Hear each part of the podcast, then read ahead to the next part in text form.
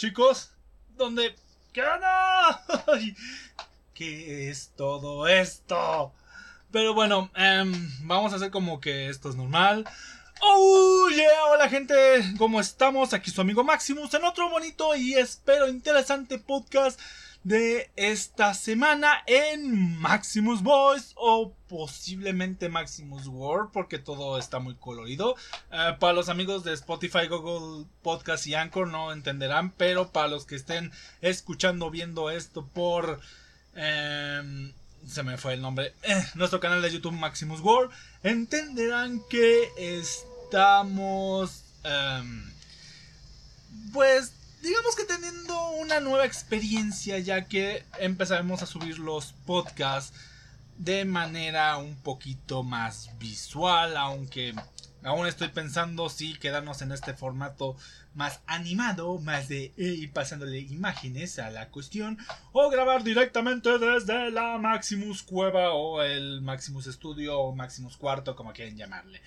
Eh, la cuestión es que ahorita estoy probando con este formato que siguen igual mis amigos de Oye Lobo, donde siguen una serie de imágenes para visualizar el asunto, o simplemente pues soy yo haciendo el podcast desde el cuarto y metiendo una que otra imagen para hacer referencia de vez en cuando. Pero bueno, sin nada más que decir de momento, vamos a empezar con el podcast del día de hoy de esta semana culminatoria de la primera season en Maximus Voice en la cual vamos a hablar de cosas que han alterado nuestra realidad o también llamadas las maldiciones por parte de la sociedad.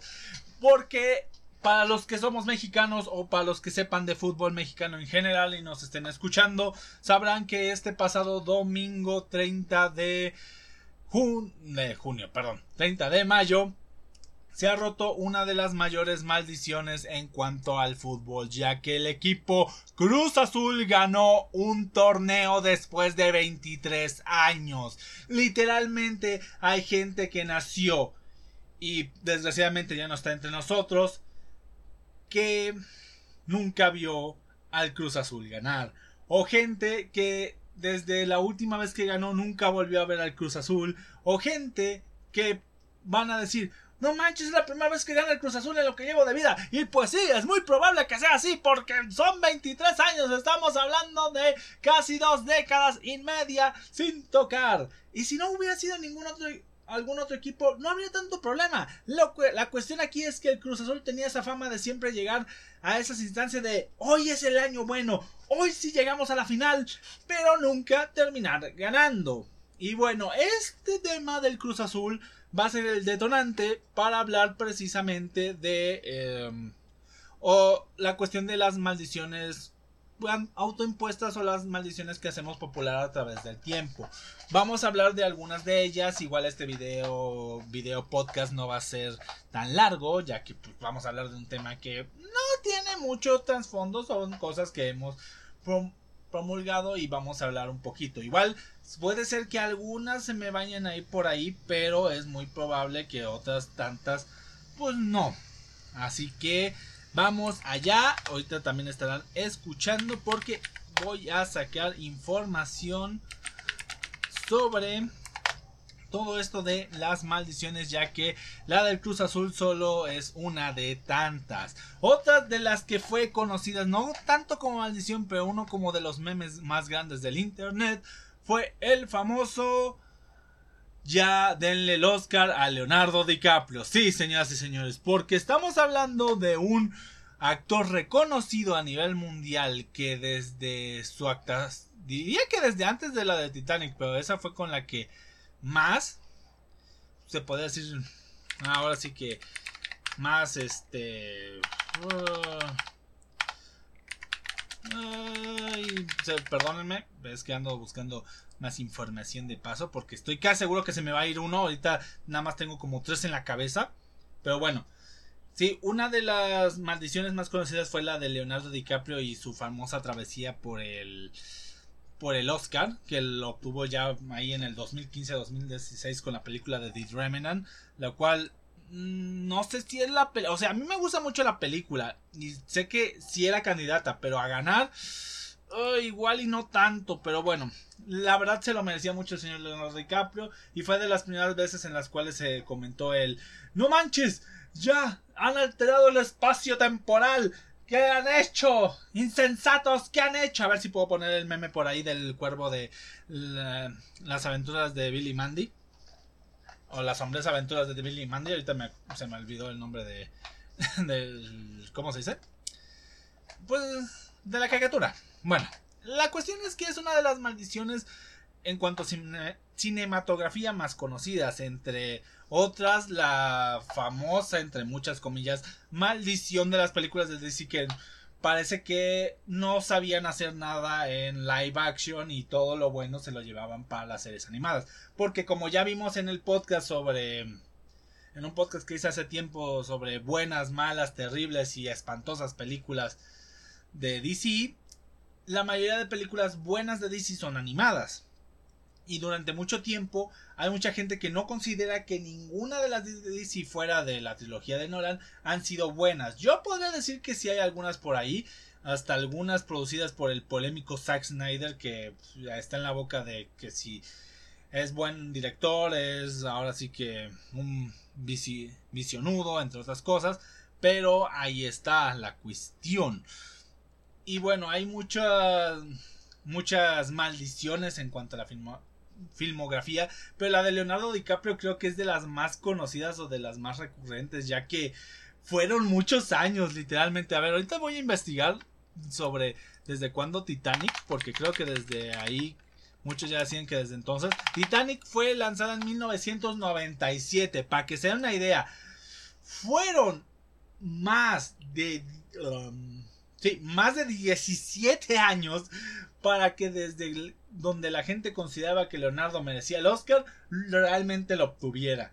Para que se den una idea, 17 años por 6 años lo del Cruz Azul. O sea, nada más píntenselo ahí en la cabeza. Para que tengan ahí la idea. Pero bueno, ahora, ya hablamos un poco de maldiciones de fútbol. Eh, supongo que ha de haber muchas más. Ya hablamos sobre maldiciones de Mm, ¿Cómo se podría llamar esto? del cine. Ahora vamos a hablar de otro deporte. Uno que me acontece mucho a mí. Y es la famosa maldición, entre muchas comillas, en la lucha libre para los luchadores. Que pues llegan a tener una mala racha. Se impone muchas veces el hecho de que hay el famoso caso de los Jovers pero hay luchadores que no están considerados como jobbers, que son esos luchadores que nada más ocupan para que los derroten. Que son luchadores reconocidos, llámense un Jeff Hardy, llámense un RBD, llámense un John Cena, Randy Orton, entre otros.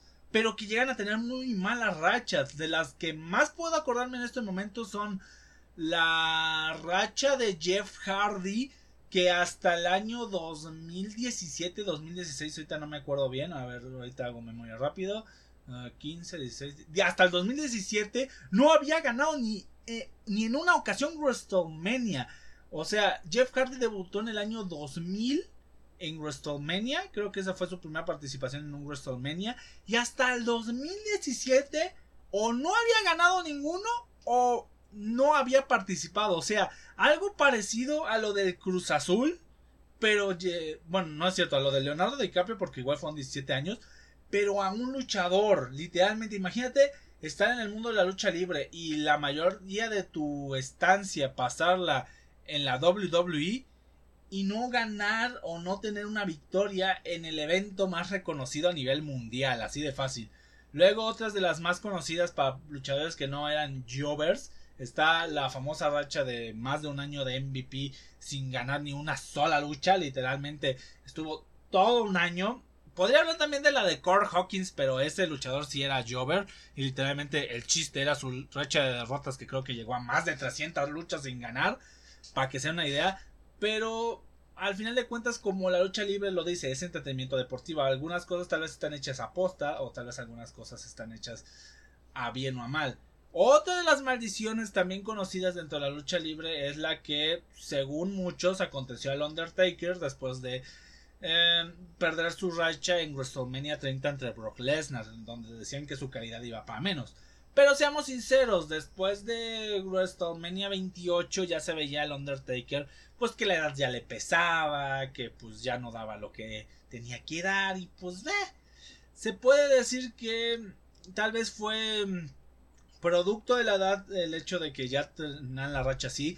A muchos no nos parece que había que acabar con Brock Lesnar que para empezar, era un part-timer, es decir, no era un luchador que estuviera recurrentemente y se le pueda dar un gran impulso al derrotar a una leyenda como lo es como lo es eh, Brock Lesnar, como lo es, perdón, Undertaker, eh, un luchador que ya estaba más que establecido, un luchador que pues ya había declarado muchas veces que era superior al Undertaker, así que pues igual no nos tomó tan de sorpresa porque creo que en la larga historia de luchas que han tenido Undertaker y Brock Lesnar, Undertaker solo le ha, lo ha derrotado en una o dos ocasiones y en la única en la cual estoy seguro fue con trampa. Así que, o sea, si de por sí tienes una racha casi que invicta de manera limpia ante el Undertaker, ¿por qué hacer eso? Pero bueno, se puede decir que esta es otra de las maldiciones que es la maldición del Undertaker tras perder su racha o también la maldición del Undertaker ante Brock Lesnar. Así que, bueno. Ahora pasemos a una de las maldiciones más conocidas a nivel pop o a nivel popular que sobre todo afecta a músicos y otros artistas la cual es la famosa maldición del Club de los 27. Para, que no, para quien no conozca qué es esto del Club de los 27 o la maldición del Club de los 27, dice que la mayoría de artistas, en cuanto al género de la música, tienen una alta probabilidad de morir después durante los 27 años, o sea, durante sus 27. Es una maldición que ha llegado a trascender de a nivel pop tan grandemente. Actualmente ya no tanto porque ya se ha desmentido con la gran cantidad de información que se ha recaudado.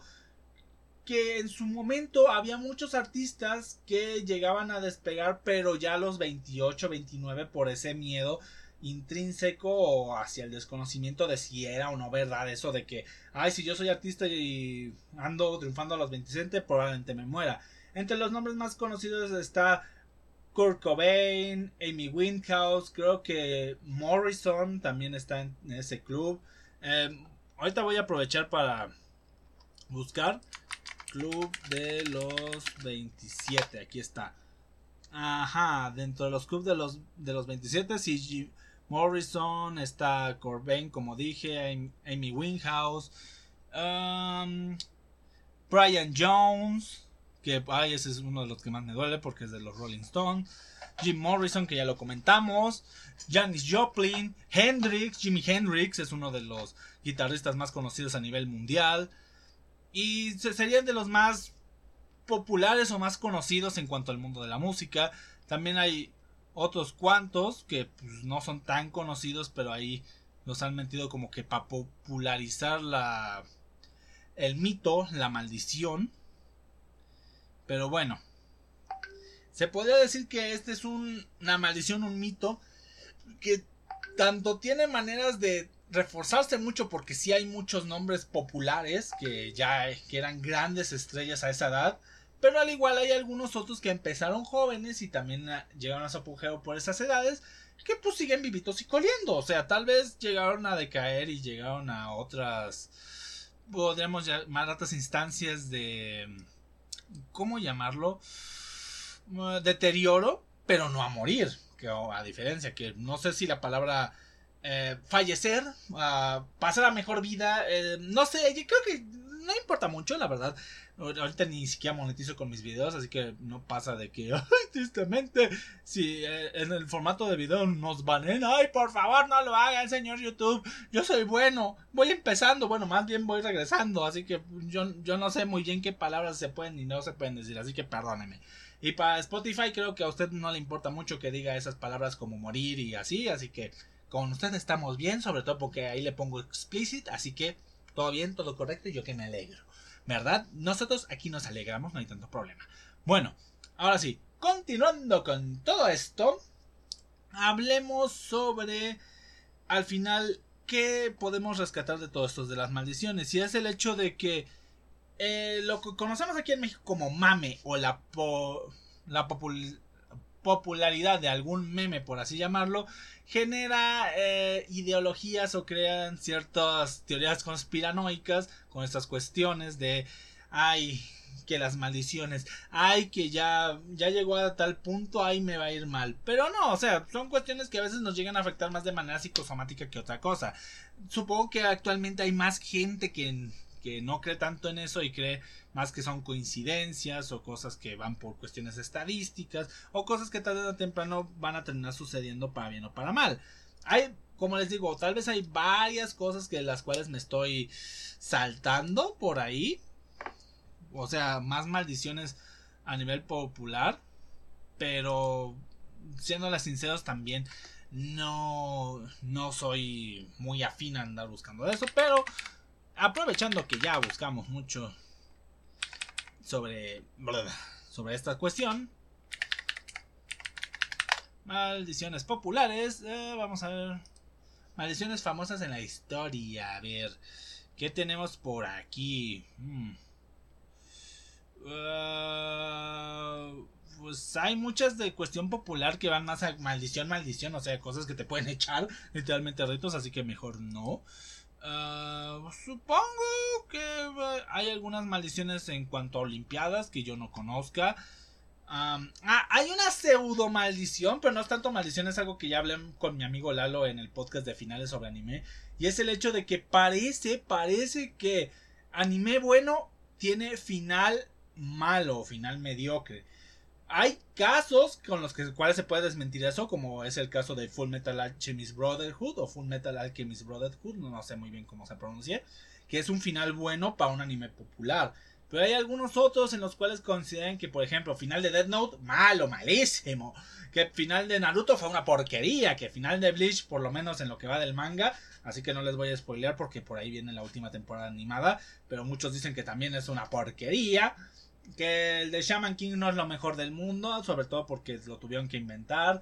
Y ahí me puedo ir con más, pero hay uh, cosas que contradicen eso. Por ejemplo, el final de Dragon Ball GT, que ya hemos concluido que es uno de los mejores. El final de Brotherhood, o Metal Alchemist Brotherhood, que también es muy bueno.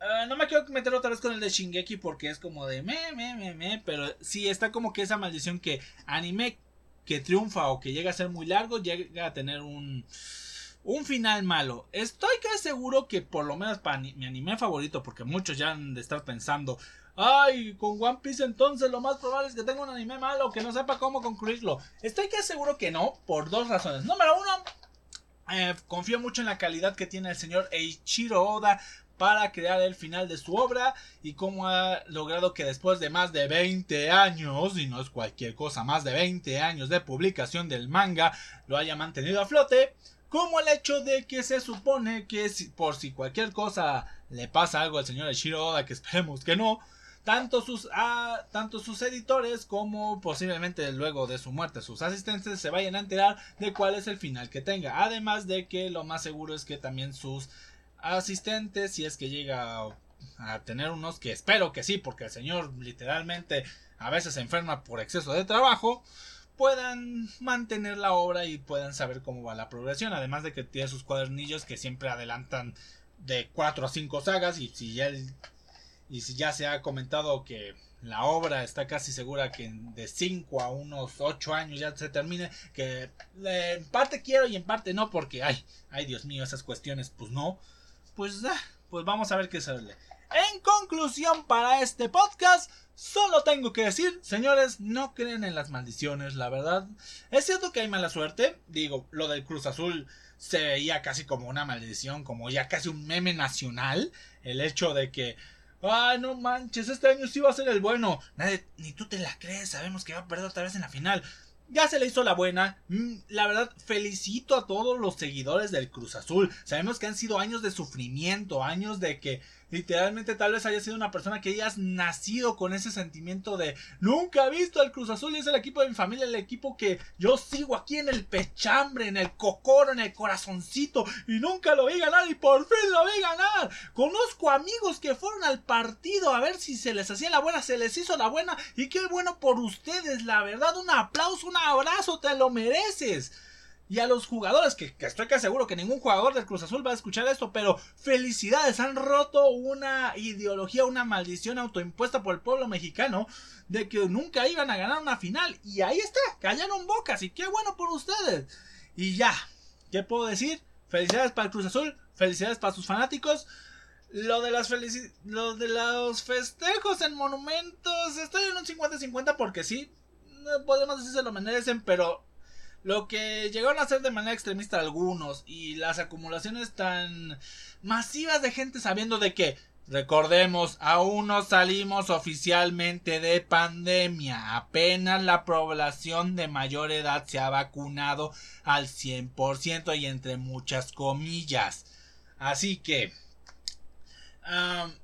gente que normalmente fue a hacer ahí, la mayoría no han de estar vacunados. Espero que hayan tenido sus cubrebocas bien puestos y estén pues lo más saludables posibles. Y también el hecho de que vi algunas cuestiones un tanto vandálicas, así que no sé, no se vale burlarse o no se vale decir nada sobre las marchas que pintargen aquí, que rompen por allá, porque seamos sinceros, ustedes también hicieron sus visionadas, así que ahí le dejamos. Por favor, felicitaciones a todos ustedes, pero tampoco vayan a contradecir algunas cosas y espero por lo menos los que estén escuchando esto y los que hayan festejado eso lo hayan hecho de una manera pues ah, enérgica pero sin atentar contra nadie o contra algo. Porque sí me topé algunas cuantas noticias o algunos cuantos hechos de los cuales sí parecía más manifestación que otra cosa. Bueno, ahora sí, no me quiero ir sin antes pasarles a recordar que tenemos a nuestros canales hermanos de Oye Lobo y Azcala de Vida, los cuales ambos han subido un nuevo podcast para cuando estoy grabando esto por parte de nuestros amigos de Oye Lobo, un podcast el día de ayer eh, hablando sobre igual todo esto del Cruz Azul y nuestros amigos de Oye Lobo con un tema curioso, nuestro que dice ¿y tú tienes madre? O sea, nada más lo dejo ahí, no voy a dar más spoilers. Creo que muchos pueden pensar de qué va, yo no quiero decir más. Los, ambos podcasts están interesantes, los pueden encontrar aquí en Spotify o pueden irlos a ver a algún o pueden agarrar su link en sus restos de, de redes sociales que están tanto en Facebook como en YouTube. Igual no me quiero ir sin antes pasarlos a invitar al resto de nuestras redes sociales, las cuales son en YouTube estamos como Maximus Dante World o si nos están viendo desde YouTube, pasar a nuestro podcast en Spotify, Google Podcast o en Anchor, el cual es Maximus Voice. Creo que el de YouTube lo dije mal, es Maximus World, el de YouTube. También pasar a visitarnos en nuestro Instagram Maximus Collection, donde estamos publicando la mayoría de anuncios de nuestros podcasts que estamos subiendo, videos, entre otro material que está saliendo por ahí interesante entre ellos cuestiones de nuestra colección y una que otra cosa que no tiene nada que ver con el material que subimos en otras redes. Igual en, en, YouTube, en Facebook nos pueden seguir en la página personal de aquí su servilleta Maximus, que estamos como Rubén Tello, donde ahí normalmente subimos escritos y las reseñas escritas de los días de vale o no vale la pena. No muy seguido, pero ahorita que vamos a tomarnos un descanso después del cierre de temporada, tal vez si sea correcto seguir ese capítulo. Y por último, bueno, esa página. Y por último, Maximus Dante Face, que es el epicentro, el núcleo, el core, el nexus de toda la distribución donde normalmente publicitamos la página de Instagram, los videos de YouTube, los podcasts, los escritos, todo, todo, todo, todo, todo, todo, todo ahí se publica en sobremanera. Así que, sin más, creo que Maximus Dante Face es la puerta hacia el resto de contenido que tenemos. Igual les deseo un excelente día, tarde, noche, sea la hora en la que nos estén escuchando. Y nos vemos, escuchamos y leemos. Hasta la próxima. Bye.